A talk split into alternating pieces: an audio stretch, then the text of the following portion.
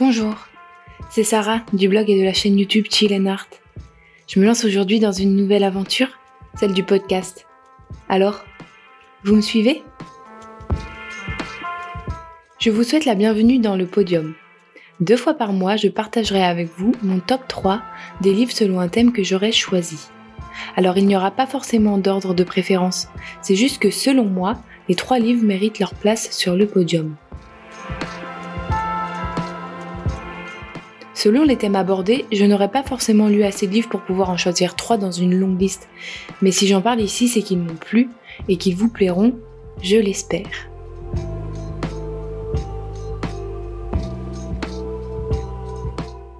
Un thème, deux émissions par mois, trois livres. 3, 2, 1. Alors, qui mérite sa place sur le podium?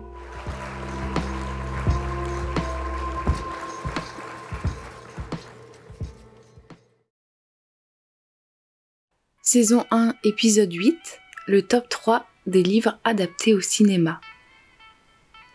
C'est un classique des romans adaptés au cinéma, il y en a des milliers. Mais ce n'est pas toujours une réussite.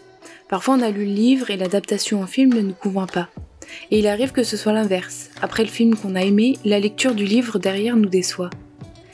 Dans la mesure du possible, si je sais qu'un livre que j'ai envie de lire va être adapté, j'essaye de le lire avant d'aller au cinéma car après avoir vu un film, je suis influencée dans ma lecture. Les personnages ont la tête des acteurs et les lieux sont ceux du film.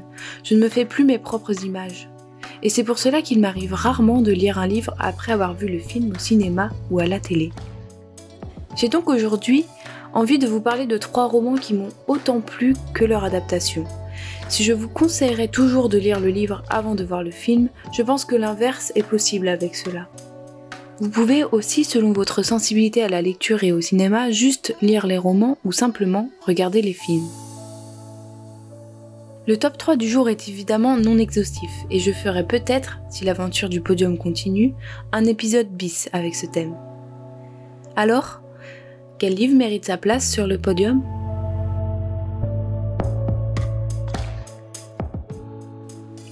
Pour commencer, j'ai envie de vous parler d'un roman de Fabrice Caro que l'on retrouve sous le nom de Fab Caro comme auteur de BD.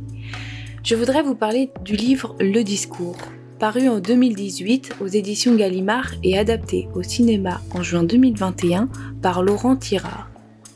Le discours, ça parle de quoi? Lors d'un repas de famille, le futur beau-frère d'Adrien lui dit discrètement que sa sœur serait vraiment touchée s'il lui préparait un discours pour le jour de leur mariage. Évidemment, Adrien a la bonne idée d'accepter et va vite le regretter. Lire le discours, c'est entrer dans la tête d'Adrien. La quarantaine, totalement perdue et déprimée depuis que Sonia, sa petite amie, a eu besoin de mettre leur histoire sur pause. Tout le long de ce roman, les pensées d'Adrien seront tournées vers ce SMS qu'il a envoyé à Sonia et qui reste sans réponse depuis le début du repas, ou bien vers ce foutu discours qu'il va devoir faire au mariage de sa sœur. Que pourrait-il bien raconter d'intéressant? Alors si vous cherchez un livre pour passer un bon moment, n'hésitez pas à lire le discours. Il possède tous les éléments d'une bonne comédie douce amère un personnage principal un peu loser mais attachant, un repas de famille avec un père qui raconte toujours les mêmes histoires, un beau-frère qui parle d'un peu trop près et enfin une déception amoureuse. Il est rare qu'un livre me fasse rire, mais celui-ci est parvenu. Les commentaires que fait Adrien tout le long de ce repas, ces moments de panique pour une histoire de point d'interrogation oubliée en fin de texto, et les différentes versions de son discours sont autant de moments qui m'ont fait sourire, voire rire. L'humour tendre et juste de Fabrice Caro fonctionne, et je suis sûre que chacun se reconnaîtra en Adrien ou en ce qu'il vit. Écoutez plutôt.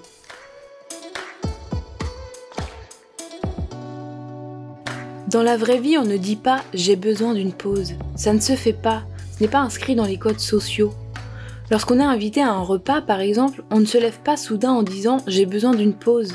On ne prend pas son impair dans le vestibule et on ne claque pas la porte sans autre explication et justification que j'ai besoin d'une pause. On dit par exemple Je suis désolé, ma mère a fait un AVC, je suis très inquiet, je dois vous quitter.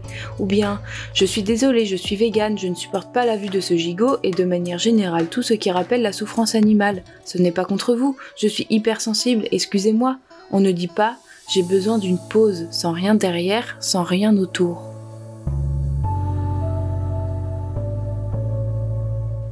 Si je vous conseille chaudement la lecture de ce roman, je ne peux aussi que vous recommander le film dans lequel Benjamin Laverne incarne brillamment le personnage d'Adrien.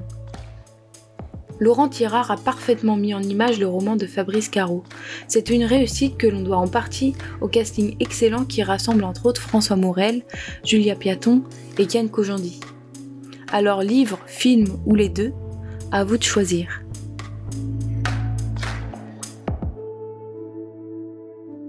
Le second roman dont j'ai envie de vous parler est Les délices de Tokyo de l'autrice Durian Sukegawa, paru en 2013 au Japon, mais dont la traduction de Myriam Dartoako est parue en France en 2016 chez Albin Michel. L'adaptation au cinéma est sortie en France en 2016 et est signée Naomi Kawase.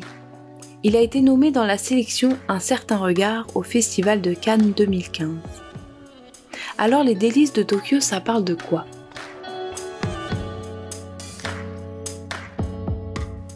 Sentaro, gérant d'une échoppe où il vend des pâtisseries japonaises appelées dorayaki, s'ennuie. Il passe ses journées derrière les fourneaux à cuire un genre de pancake qu'il garnit de pâte de haricots rouges afin de gagner au plus vite de quoi éponger ses dettes et de quitter ce petit commerce.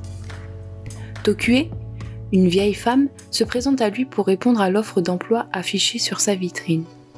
Alors si au premier abord Sentaro refuse d'embaucher cette vieille dame, timide, peu bavarde et aux mains toutes tordues, Devant l'insistance de Tokue, le maigre salaire réclamé, et après avoir goûté sa pâte de haricots merveilleuse, il finit par accepter. Dès lors, les clients affluent. Des liens très forts vont se tisser, et ces deux personnages que tout oppose vont finir par se révéler peu à peu leurs plus gros secrets. Ce roman est une petite pépite, il se déguste lentement pour en apprécier chaque page. Étant sensible à la littérature japonaise, j'ai aimé l'ambiance installée par l'autrice, j'ai aimé retrouver les cerisiers en fleurs ainsi que la poésie et la délicatesse si caractéristiques des auteurs japonais. Ce roman aurait eu sa place dans deux autres top 3 que je vous ai déjà partagés. Celui des livres qui donnent faim d'abord. Parce que lire les pages des délices de Tokyo ouvre l'appétit.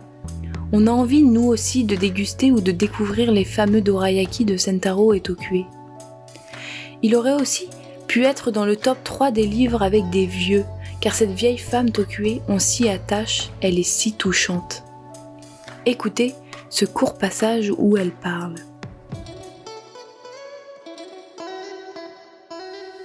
Respirer le parfum du vent, tendre l'oreille au bruissement des arbres figure parmi les choses qui nous sont accessibles au Tenshuen.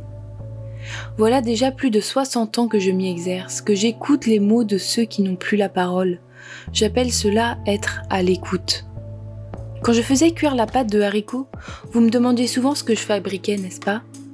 Vous me demandiez si j'entendais quelque chose, le visage tout près des haricots Azuki. Je n'aurais pas su quoi vous dire si ce n'est que j'étais à l'écoute. Mais il me semblait qu'une telle réponse vous aurait perdu. Alors, j'ai préféré rester vague.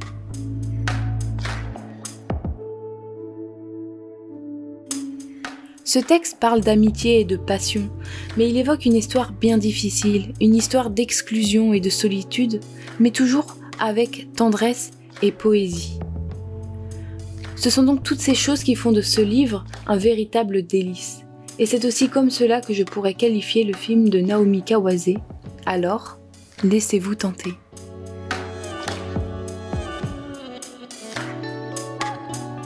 Sans grande surprise, le dernier roman de ce top 3 est En attendant Bojangles d'Olivier Bourdeau. Il est paru aux éditions Finitude en 2017. Le film du même nom réalisé par Régis Roinsard est encore au cinéma à l'heure où je vous parle. Il est sorti en salle en janvier 2022. Je vais essayer de vous le présenter rapidement si vous n'en avez pas encore entendu parler.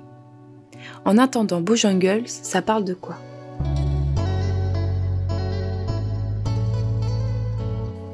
En attendant Jungle, c'est l'histoire d'une famille qui s'aime à la folie.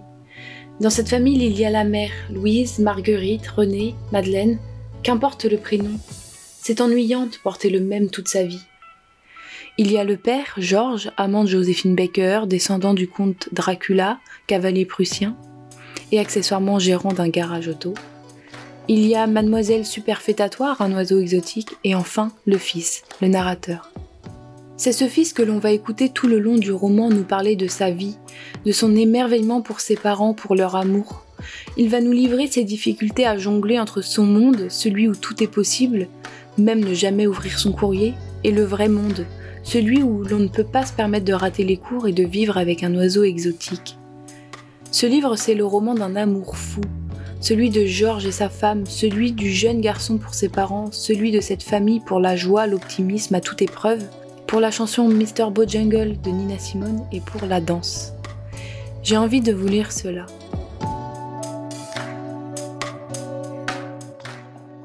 Mes parents dansaient tout le temps, partout, avec leurs amis la nuit, tous les deux le matin et l'après-midi. Parfois je dansais avec eux. Ils dansaient avec des façons vraiment incroyables. Ils bousculaient tout sur leur passage. Mon père lâchait ma mère dans l'atmosphère, la rattrapait par les ongles après une pirouette, parfois deux, même trois. Il la balançait sous ses jambes, la faisait voler autour de lui comme une girouette, et quand il la lâchait complètement sans faire exprès, maman se retrouvait les fesses par terre et sa robe autour, comme une tasse sur une soucoupe.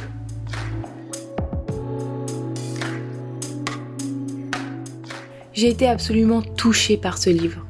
Durant la lecture, j'ai ressenti énormément de douceur, d'amour, j'ai souri, j'ai ri et j'ai pleuré, ou presque les mots de cet enfant toujours plein de bienveillance et d'innocence, la confiance aveugle qu'il a pour ses parents, même quand leurs rêves s'effritent, m'ont vraiment ému. Et cette émotion, je l'ai retrouvée dans le film sorti tout récemment. Virginie Efira interprète à la perfection cette mère fantasque. Romain Duris, fidèle à lui-même, est excellent dans le rôle de Georges. Et enfin, le jeune acteur Solane Machado Graner est incroyable. Si le livre m'a fait monter les larmes aux yeux, elles ont définitivement coulé à la sortie de la salle de cinéma. Je tiens à dire bravo pour les scènes de danse du film qui sont parfaites. Et désormais, Mr. Bojangles de Nina Simone a rejoint ma playlist. Cette histoire d'amour ne me quittera plus.